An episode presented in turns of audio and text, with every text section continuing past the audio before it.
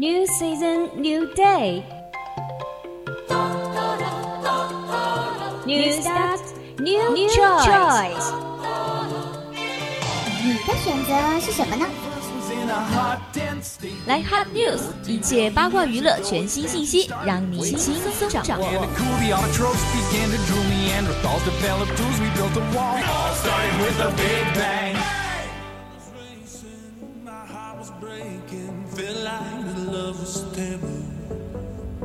Everything I say, everything I do,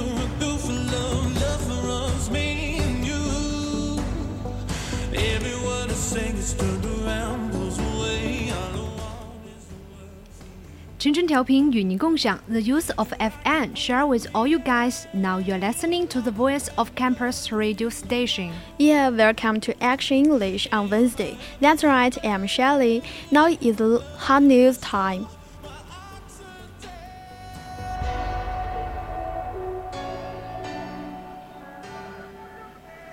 那么我们今天的第一条国外的娱乐资讯呢，也就是国王迷弟是如何日常粉爱豆达芬奇的。On May 20, 1519, Da Vinci passed away in France three years ago. The man, 1605, left Italy and never to return for France upon King Ferenc invitation. 那么五百年前的五月二号，达芬奇在法国去世了。在那三年前，已经六十五岁的达芬奇离开了意大利，应法国国王的邀请来到了法西兰。最终呢，是直到去世，这位文艺复兴巨匠才未回到自己的家乡。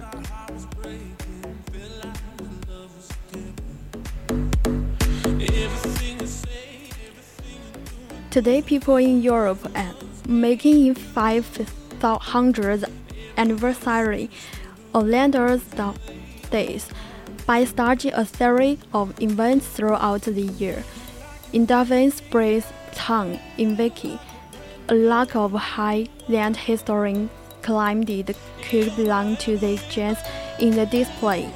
今年欧洲将用一整年的时间举办一场活动来纪念达芬奇逝世五百周年。达芬奇出生在意大利中部。 达芬奇的名字在意大利语的意思就是来自达芬奇的布兰。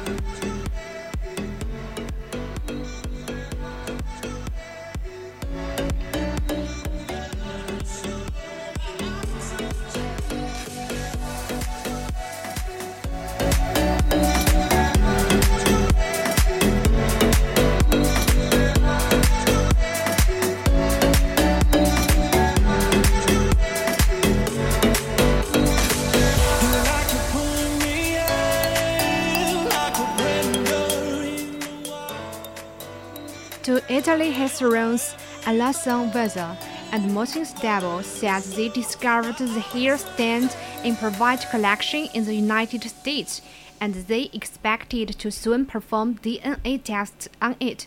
那么，两位意大利的历史学家佐西罗以及安妮斯，还有萨巴呢，声称他们在一个美人的私人收藏中发现了这缕头发，他们希望能够尽快的对头发展开 DNA 测试。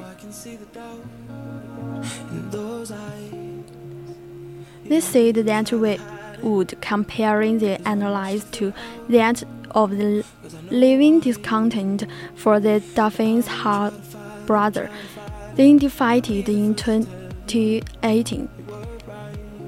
And Da Vinci didn't marry, nor did him father a child. 达芬奇一生没有结婚，没有留下子嗣。在2016年，这两位史学家说，他们找到了达芬奇同父异母的弟弟的后代，因此他们可以将头发的 DNA 分析结果和这些后裔进行对比。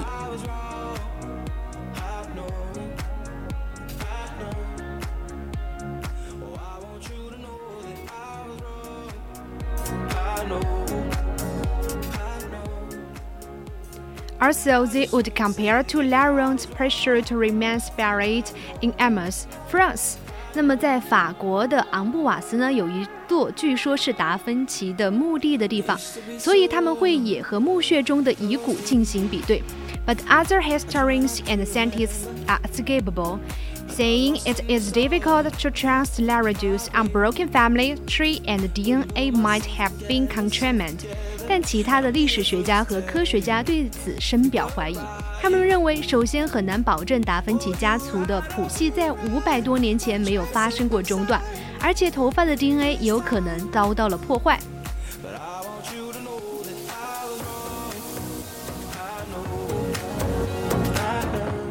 The friendship between dolphins and the king I was later headed in the days of the dolphins in the arm of the French in the 1818 planting by French planter.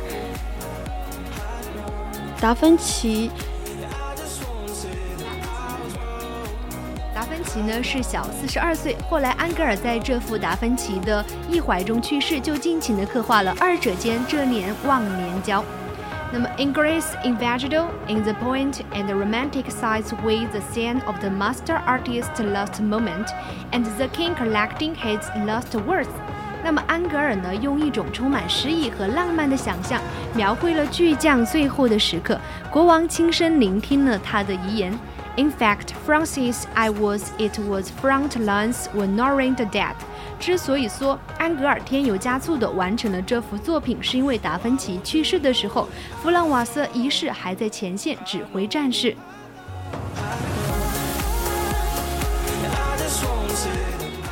After Dauphin's death, the king purchased from the Salai, and the painter's assistant and his heir to his legacy.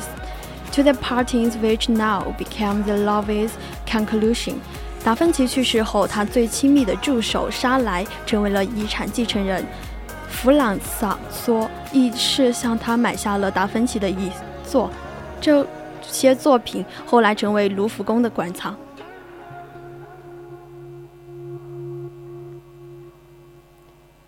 是的，那么我们接下来呢就进行第二则新闻：玫瑰王妃诞下了男婴，孩子将有双重国籍。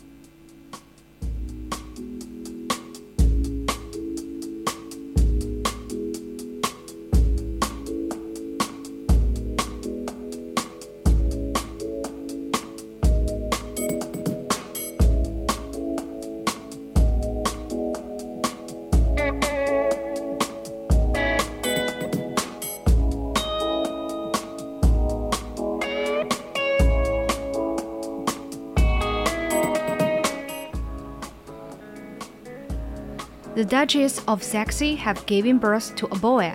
The Duke of Sussex have announced. 英国萨克斯公爵宣布，夫人梅根产下了一名男婴。Albanian Prince Harry said they were absolutely thrilled and thanked the public for their support. 喜气洋洋的哈利王子说，他们特别特别的激动，并且感谢公众对他们的支持。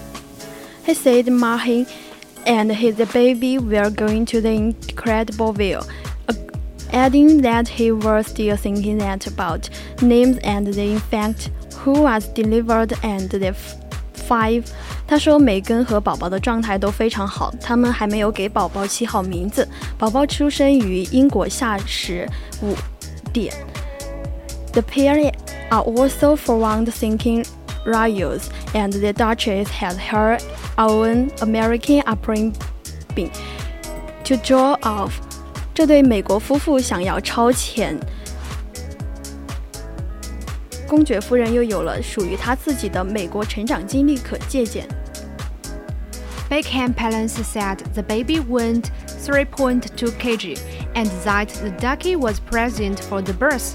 那么，英国的白金汉宫表示，宝宝体重是三点二公斤，出生时呢，哈利王子陪伴在旁。The baby boy is seventh in line to the throne, behind the Prince of Wales, the Duke of Cambridge, and his children, Prince George, Princess Carinotter, and Prince Lulus, and Prince Harry。那么，梅根的宝宝呢，是英国皇室的第七位继承人，排名在威尔士亲王。 剑桥公爵和他的三名子女和哈根王里之后。 under your dresser, right by your ear. He is the Queen's 80th great grandchildren. 他是美国王孙的第八个曾孙。Speaking after their birth, Harry said that the children had been a little undue, and that he planned to make another announcement in two days' time, so everyone can see the baby. 哈利王子在宝宝出生后说，宝宝出生比预产期迟了几天，他计划在两天内再公布一则公告，这样每个人都能见到宝宝。 As every father and parent will ever see, you know your baby is absolutely amazing. But this little thing is absolutely to die for. So I'm just over this moon. 就像所有的父母会说的那样，你知道你的宝宝真的是太迷人了，小宝宝让我心醉神迷，我简直是高兴的要疯了。He added, "It's been the most amazing experience I could ever have possibly imagined." 他补充说道：“这是我能想象得到的最激动人心的经历。A freight notice of the birth have been pleased to display an unceremonially inside on the forecount of birthplaces, where it will remain until 20 on Monday. 小王子的出生告示被标装起来。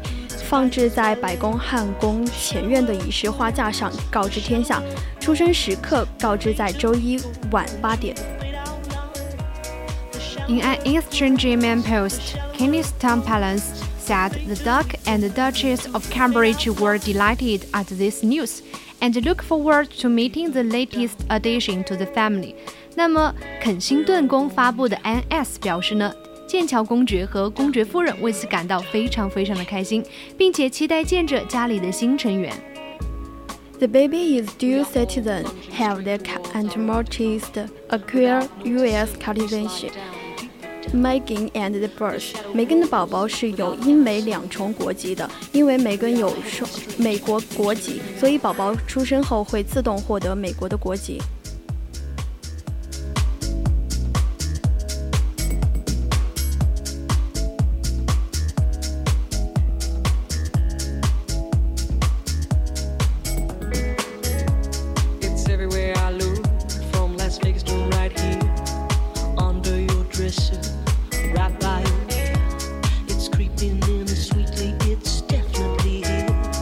About hot news。接下来呢，就是我们的 live talk。